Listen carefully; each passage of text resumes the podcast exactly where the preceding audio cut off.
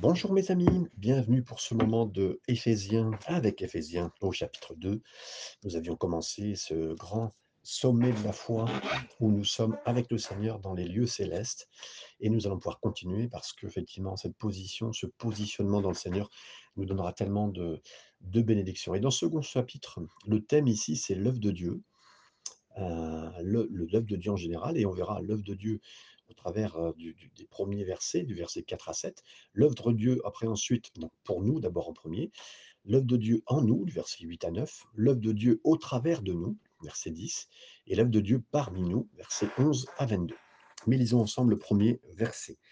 Vous étiez morts par vos offenses et par vos péchés, dans lesquels vous marchiez autrefois, dans le train de ce monde, selon le prince de la puissance. On va lire d'abord le premier verset pour bien comprendre. L'œuvre de Dieu d'abord est cruciale en nous, euh, dans cette importance euh, plus que nécessaire. L'œuvre de Dieu était cruciale parce que à cause du péché, qui a vraiment travaillé contre nous, contre nous et détruit énormément plus. Et les mots ici, c'est vivifier. euh, des mots qui sont souvent en italique, c'est-à-dire des mots qui ont été rajoutés parce qu'ils ne sont pas dans le texte original. Par conséquent, Éphésiens 2, vous vous rappelez, hein, se lisait entre chapitre 1er on lisait à l'origine, si vous, vous étiez mort dans vos offenses et dans les péchés. La mort, c'est donc vraiment une séparation de trois manières. Écoutez bien, la mort, c'est une séparation mort physique, hein, lorsque l'esprit est séparé du corps, donc mort physique. Ensuite, la, communauté médicale, elle débat hein, encore sans fin de ce qui constitue réellement de la mort, mais la Bible indique très clairement que la mort survient au moment où l'esprit s'en va.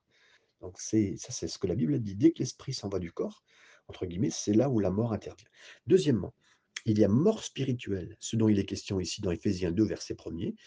Peut-être que vous avez vu des émissions spéciales euh, euh, qui étaient faites par National Geographic hein, sur, les, sur ce qu'on appelle les zombies en Haïti ou euh, dans, les, dans les îles de Caraïbes, et maintenant aussi particulièrement ces zombies qu'on voit de plus en plus aux États-Unis, des gens qui se promènent avec une stupeur presque cadavérique. Alors, certains étaient dus au vaudou, hein, démons, euh, démoniaques, mais certains étaient induits par de la drogue, comme on le voit actuellement avec une certaine drogue qu'on appelle ça les zombies. Donc très très particulier, très fort et dur, donc qui ont été vécus. Et spirituellement, on était comme des zombies, mes amis, c'est-à-dire physiquement vivants, mais parce qu'on n'avait aucune sensibilité envers le Seigneur. C'est cette sensibilité-là qu'on n'avait pas envers le Seigneur. Et on était spirituellement morts. Mais maintenant, troisième point aussi, il y a la mort éternelle, dont il est question ici dans 2 Thessaloniciens, chapitre 1er, verset 9, qui se réfère à ceux qui refusent le don vivifiant du salut, qui vient de la vie, et qui sont jetés dans les ténèbres du dehors. Voilà ce qu'on voit et voilà ce qu'on a vu. Euh, donc, euh, cette mort, on était donc euh, mort par nos offenses, par le péché. La suite du verset 2 qu'on a lu, je vais la revoir avec vous, selon le train de ce monde. Euh, le mot, euh, le train, c'est le mot comme si on marchait. Vous savez, voilà, on, a, on marchait, euh, on parle ici de serpenter ou de marcher sans direction, sans but, sans le train. On marchait dans cette façon de faire dans ce monde. Voilà. Et en accord avec cette terre, en accord ici, hein, on marchait selon le train de ce monde, comme je venais de vous dire. Le mot grec traduit aussi, c'est la cour, le cours de ce monde. Ça se réfère au vent, euh, l'implication dans laquelle le, chemin du vent qui était en train de souffler et le chemin dans lequel on allait.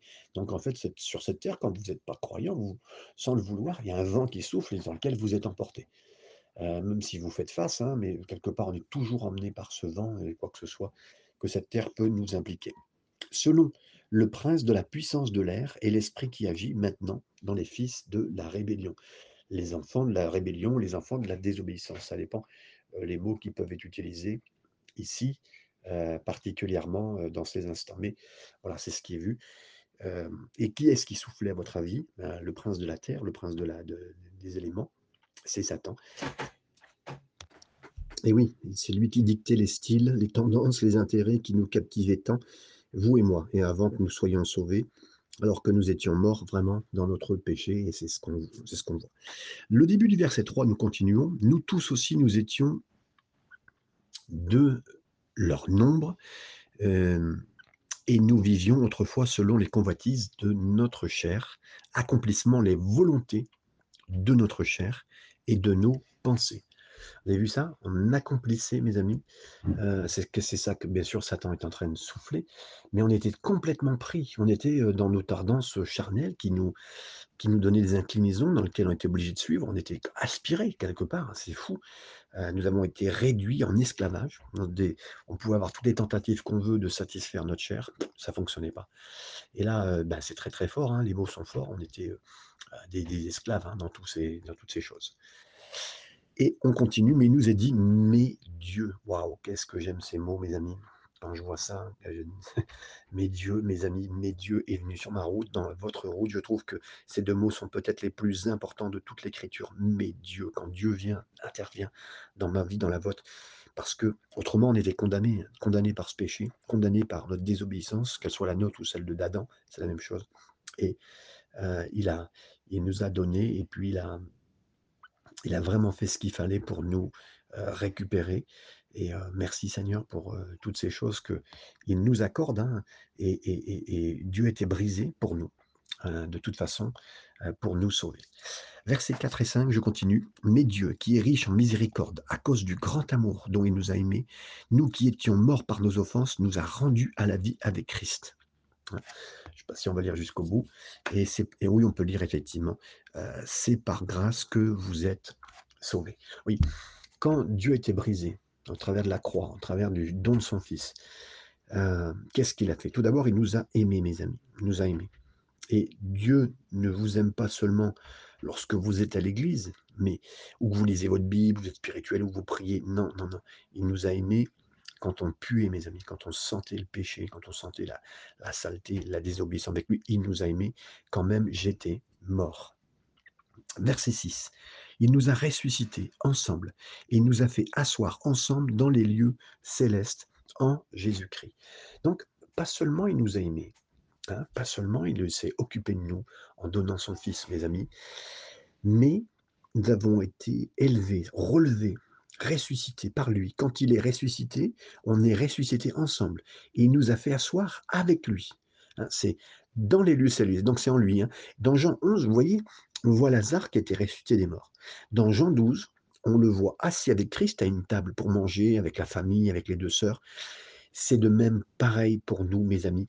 Nous ne sommes pas seulement rendus vivants en Christ, mais maintenant on peut se mettre à table avec lui, on peut communier, on peut lui parler, on peut apprendre, on peut être reposé là où on est, serait heu, après ça, on sera bien sûr assis au paradis dans l'ultime banquet, heu, céleste qu'on aura des noces de l'agneau. Mais quel voyage en nous ça sera, mes amis, quel jour ce sera, quel moment extraordinaire ce sera et je remercie le Seigneur pour cela. Mais pour l'instant, oui, il nous a ressuscités, il nous a mis ensemble avec lui. Cette résurrection est vécue, puis après maintenant on peut s'asseoir à table tranquillement et manger avec lui déjà. Verset 7: «Afin de montrer dans les siècles à venir l'infinie richesse de sa grâce par sa bonté envers nous en Jésus-Christ». Ben, écoutez, Seigneur a élevé, entre guillemets, il a élevé, heu et «réveillé» entre guillemets pour nous faire asseoir avec lui dans les dans les lieux célestes, les cieux aussi, hein, afin qu'on puisse être des trophées, des trophées de sa grâce. Ça veut dire que les anges puissent dire en nous regardant et que les gens qui nous regardent en disent: «Mais à travers les âges, à travers l'avenir et pour l'éternité», ils disent: «Waouh, la grâce la grâce de Dieu pour lui, pour moi, pour Fabien, pour qui que ce soit d'autre, elle est incroyable et regardez comment Dieu les aime» et les anges le voient aujourd'hui, mes amis, même les démons et qui que ce soit, même dans le monde, heu, spirituel, oui, il nous aime, mes amis et c'est nous on s'en rend compte, mais on s'en rendra encore plus compte dans le ciel, toutes les choses qui nous ont été évitées, la grâce qui a été manifestée, le pardon, l'amour, tout cela nous sera encore plus révélé au ciel. Versets 8 et 9: «C'est par la grâce que vous êtes sauvés, par le moyen de la foi et cela ne vient pas de vous, c'est le don de Dieu. Ce n'est pas par les œuvres afin que personne ne se glorifie». De versets 4 à 7, on avait vu l'œuvre de Dieu pour nous, comme il l'a apporté, hein, en en nous ressuscitant des morts, en nous sortant, en nous faisant asseoir avec lui dans les lieux célestes. Mais ici, versets 8 et 9, nous voyons son œuvre en nous, hein, afin qu'on puisse être l'œuvre de Dieu, qu'on puisse montrer cette œuvre de Dieu, heu et certains pourraient dire: «Mais c'est l'œuvre de Dieu, dites-vous, hein, mais c'est ma foi». Non, non, ici Paul dit spécifiquement que même la foi qu'il a fallu pour nous sauver, elle n'est pas de nous-mêmes. Pourquoi? Parce que les morts n'ont pas la foi. C'est pourquoi Paul déclare qu'il n'y a personne qui cherche Dieu, pas même un seul, Romains 3:11 Alors, quelle part ai-je dans mon salut? Vous demandez, je demande, ben, aucune. Hein. Vous avez été élu avant la fondation du monde. Le Seigneur savait que vous allez y répondre, donc lui, il a, il a fait cela. Et puis après, la foi vous a été finalement exercée, donnée d'exercer pour la recevoir Jésus. Et c'était la foi que Dieu lui-même a injectée dans vos cœurs. Hein. C'est pourquoi Jésus a déclaré, Nul ne peut venir à moi si le Père ne l'attire. Jean 6, 44. Et donc, ce salut entier, reçu entièrement et totalement dû à la grâce de Dieu. Tout ce que vous avez reçu du Seigneur, c'est totalement par la grâce de Dieu. Nous ne devenons, nous devenons seulement des adorateurs euh, euh, éternels, entre guillemets, des adorateurs euh, qui maintenant et pour l'éternité vont se rappeler de son œuvre en nous et pour nous. Et c'est vraiment incroyable. C'est vraiment incroyable que le Seigneur l'ait fait et ne nous ait pas oubliés et, et nous ait choisis et, fait cette œuvre. Et même si on a été sauvé et que sur le chemin on est tombé, il nous a relevés, on s'est relevé avec lui. Tout est mélangé, mes amis, dans le sens de la grâce mélangée pour nous. Verset 10, car nous sommes son ouvrage, ayant été créés en Jésus-Christ pour de bonnes œuvres que Dieu a préparées d'avance, afin que nous les pratiquions. Ici, le mot des bonnes œuvres au travers de nous, le mot des bonnes œuvres, c'est le mot poéma le mot qui a donné poème. Hein. Donc en fait, on est, parce que Dieu est un poète, entre guillemets, euh, on est vraiment le poème, entre guillemets, de Dieu. Et vous savez, si, si vous vous arrêtiez dans un magasin de, de confection humaine, vous savez, des, euh, des poteries, des, euh, des petites statuettes qui sont faites par des personnes, enfin, de toutes les choses importantes qui peuvent être faites, bah, des fois, on se rend compte que maintenant, aujourd'hui, avec par exemple l'informatique, la 3D, vous pourriez faire des statuettes, non pas faites de main d'homme, euh, faites par des gens qui sont euh, qui ont, un, qui ont un, talent incroyable. Non, non, c'est les machines qui ont fait ça. Ou vous verriez que par exemple, vous achetiez par exemple une belle petite tour Eiffel bien faite à la main, euh, vous retournez, vous voyez Made in China, faite en Chine. Ah bon. Mais vous savez, le, le, le, le même est vrai pour vous et moi, mes amis on pense que on est voilà, c'est nous qui avons imprimé les choses en nous. Euh, on pense que ça vient de nous, mais pas du tout, mes amis. Euh, regardez dans le miroir et considérez avec quoi Dieu a dû travailler en nous, fait de nous des belles choses. Et c'est vrai, mes amis. Le Seigneur a vraiment fait une, œuvre incroyable. Et là, c'est pas nous qui l'avons fait. Là, j'ai fait exprès de parler de la, Chine. C'est il y a des gens qui disent Ah, vous les chrétiens, vous n'êtes pas si grands, je vois toutes des incohérences dans votre vie, l'hypocrisie, des problèmes. Je ne me défends pas, mes amis. Je ne défendrai même pas un chrétien. Je ne vous défends pas non plus parce que je dis simplement, vous avez raison. Et vous voyez à quel point le Seigneur, on était mauvais, mais qu'est-ce qu'il a fait comme transformation en nous? Et oui, sans le Seigneur, mes amis, on serait terrible. Et euh, le Seigneur est aussi, il a, on est en chemin de devenir une œuvre parfaite, hein, mais pour l'instant, on n'est pas parfait, tout à fait. Et si vous saviez comment nous étions avant, vous vous rendriez compte par rapport à notre ancien état que nous sommes vraiment une poésie du Seigneur, un poème incroyable dans lequel il a travaillé, il a fait une œuvre formidable en nous et en chacun d'entre nous. Versets 11 et 12, c'est pourquoi, pourquoi vous autrefois païens dans la chair, appelés incirconcis par ceux qu'on appelle circoncis, et qui le sont dans la chair, par la main de l'homme, souvenez-vous que qui vous étiez, que vous étiez en ce temps-là, sans Christ, privé du droit de cité en Israël, étranger aux alliances de la promesse, sans espérance et sans Dieu dans le monde. Ici, on voit même l'œuvre de Dieu parmi nous. On voit l'œuvre de Dieu parmi nous. Autrefois, il faut se rappeler, on se rappelle, on se souvient de ce que nous étions, dit Paul aux chrétiens païens. Vous étiez à un moment donné sans Christ, mais vraiment, euh, on n'avait pas d'espérance. On, Peut-être on sourit à tout le monde, hein, on faisait croire une belle vitrine à, chacun, à chacune. Mais mes amis, on était sans Dieu. On était en difficulté. Si on venait à mourir, on allait vraiment droit en enfer, clairement. On n'avait aucun espoir, même pour quelqu'un qui vienne nous racheter, à quelqu'un qui est loin, envoyé par Dieu, un Messie. On n'avait aucune connaissance de Dieu. On n'avait pas d'avenir. Hein, no future, comme disaient à un moment euh, les, punks euh, il y a trentaine d'années, euh, avec tout ce qui a été sorti, il n'y avait aucune, aucun, futur prévu pour nous, mes amis. C'était pour ça qu'une une génération complète s'est tombée, totalement dans la défiance. Mais gloire soit rendue au Seigneur, il nous a sauvés entièrement. Versets 13 et 14, mais maintenant, en Jésus-Christ, vous qui étiez jadis éloignés, Vous avez été rapprochés par le sang de Christ, car il est notre paix. Lui qui des 2 n'en a fait qu'un et qui a renversé le mur de séparation, l'iniquité l'iniquité, on va s'arrêter là-dessus. Hem, on était, il le disait a quelques instants, bien sûr, bien depuis très longtemps éloignés. À un moment donné, vous, il précise, Paul, vous les gentils, c'est-à-dire les non-juifs, vous n'aviez ni Dieu, ni Christ, ni espérance, poursuit Paul. Et il vous a fait un avec les juifs, maintenant qui croient en lui. Mes amis, ne pensons pas les juifs euh, avec euh, euh, quelque chose de plus que nous.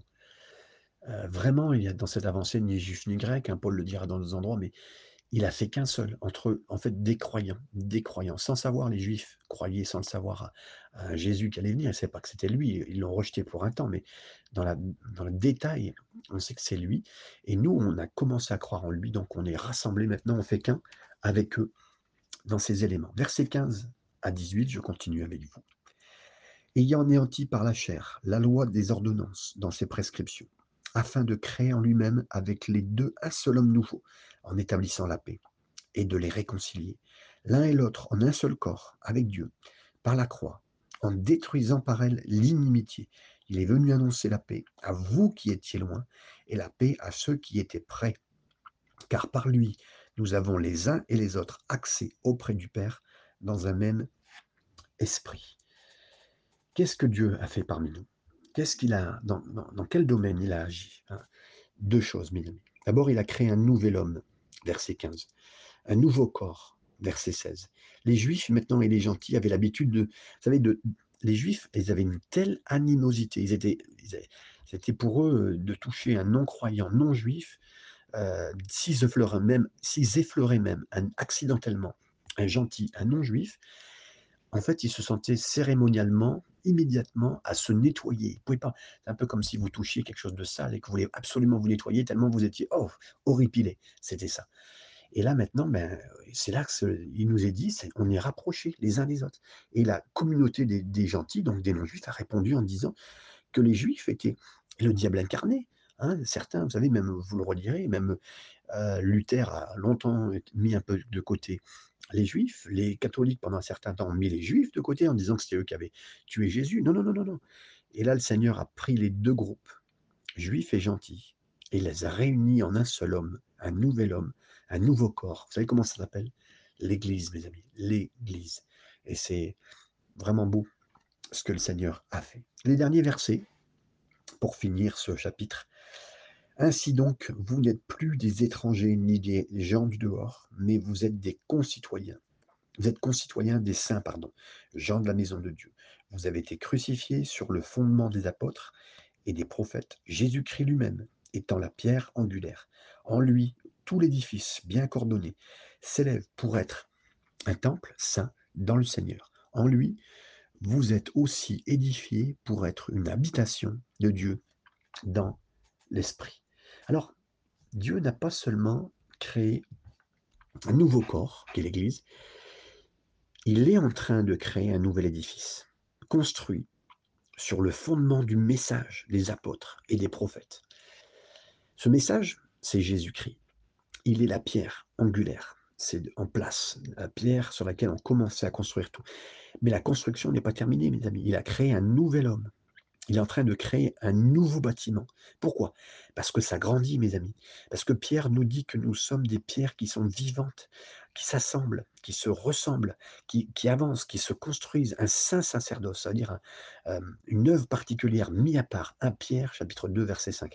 Et en tant que pierre vivante, on se développe, nous nous développons ensemble à mesure qu'on élargit notre propre compréhension des voies de Dieu. Vous avez vu, plus on comprend, on se dit, tiens, bah, avant, on disait, tiens, les, les évangéliques ne sont pas avec nous, euh, les charismatiques ne sont pas avec nous. Mais plus on grandit, et plus cette construction peut avancer, mes amis. Les juifs messianiques, on les fait grandir et avancer avec nous. On ne veut pas être restrictif sur telle ou telle dénomination. Et inévitablement, bien sûr qu'il y a des frictions entre nous. Parfois, je peux même m'en vouloir à moi, mais j'apprends que le Seigneur me place avec des personnes Écoutez bien, le Seigneur nous a placés avec des personnes spécifiquement qui ont été ordonnées. C'est-à-dire Dieu a mis un ordre pour qu'il soit à côté de vous, pour qu'il me débarrasse de mes aspérités. Alors, certains vont me dire, ben mon vieux, tes frères et sœurs à côté de moi, ben, il les a bien placés parce que je peux te dire que ça frictionne dur. Mais oui, mais tant mieux. Le Seigneur a fait ce qu'il faut pour qu'on soit bien construit, taillé, pour être une belle pierre à côté d'une autre belle pierre. Rappelez-vous, dans 1 roi chapitre 6, on lisait que pendant la construction du temple, les coupes de la pierre avaient lieu loin du mont du temple. Par conséquent, lorsque les rochers sont arrivés taillés sur le site, aucun bruit de marteau, mes amis, aucun bruit de ciseaux ne s'est fait entendre. De même, il viendra un temps où il n'y aura plus de bruit, plus de bruit de marteau, de ciseaux dans nos vies. Hein. On ira au ciel où toutes les pierres, juifs, gentils, hommes, femmes, frères, sœurs, vont s'emboîter parfaitement les uns avec les autres. Le ciselage, le façonnage, tout sera fini, mes amis. Tout sera été fait.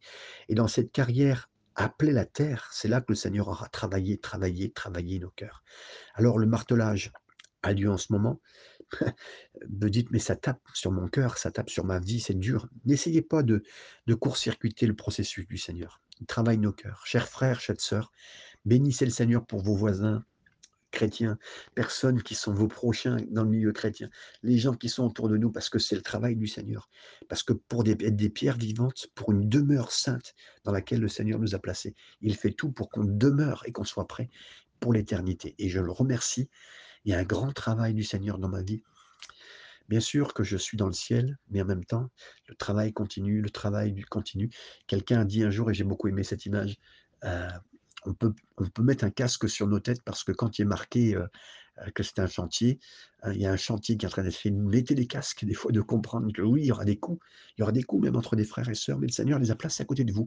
Des fois, un pasteur un peu qui est dur avec vous, une personne qui, un frère, une sœur qui est un, frère, euh, peut-être un père en Christ, une mère en Christ à côté de vous, ou, quelqu'un qui est dur avec vous, ou même un plus jeune, qu'importe. Mais ces gens-là sont là pour nous faire du bien et tailler nos cœurs comme il le faudra. Alors que le Seigneur vous bénisse dans ces instants avec ce chapitre 2 d'Éphésiens et que vous soyez vraiment lui et que vous considériez vraiment toute son œuvre au nom du Seigneur Jésus.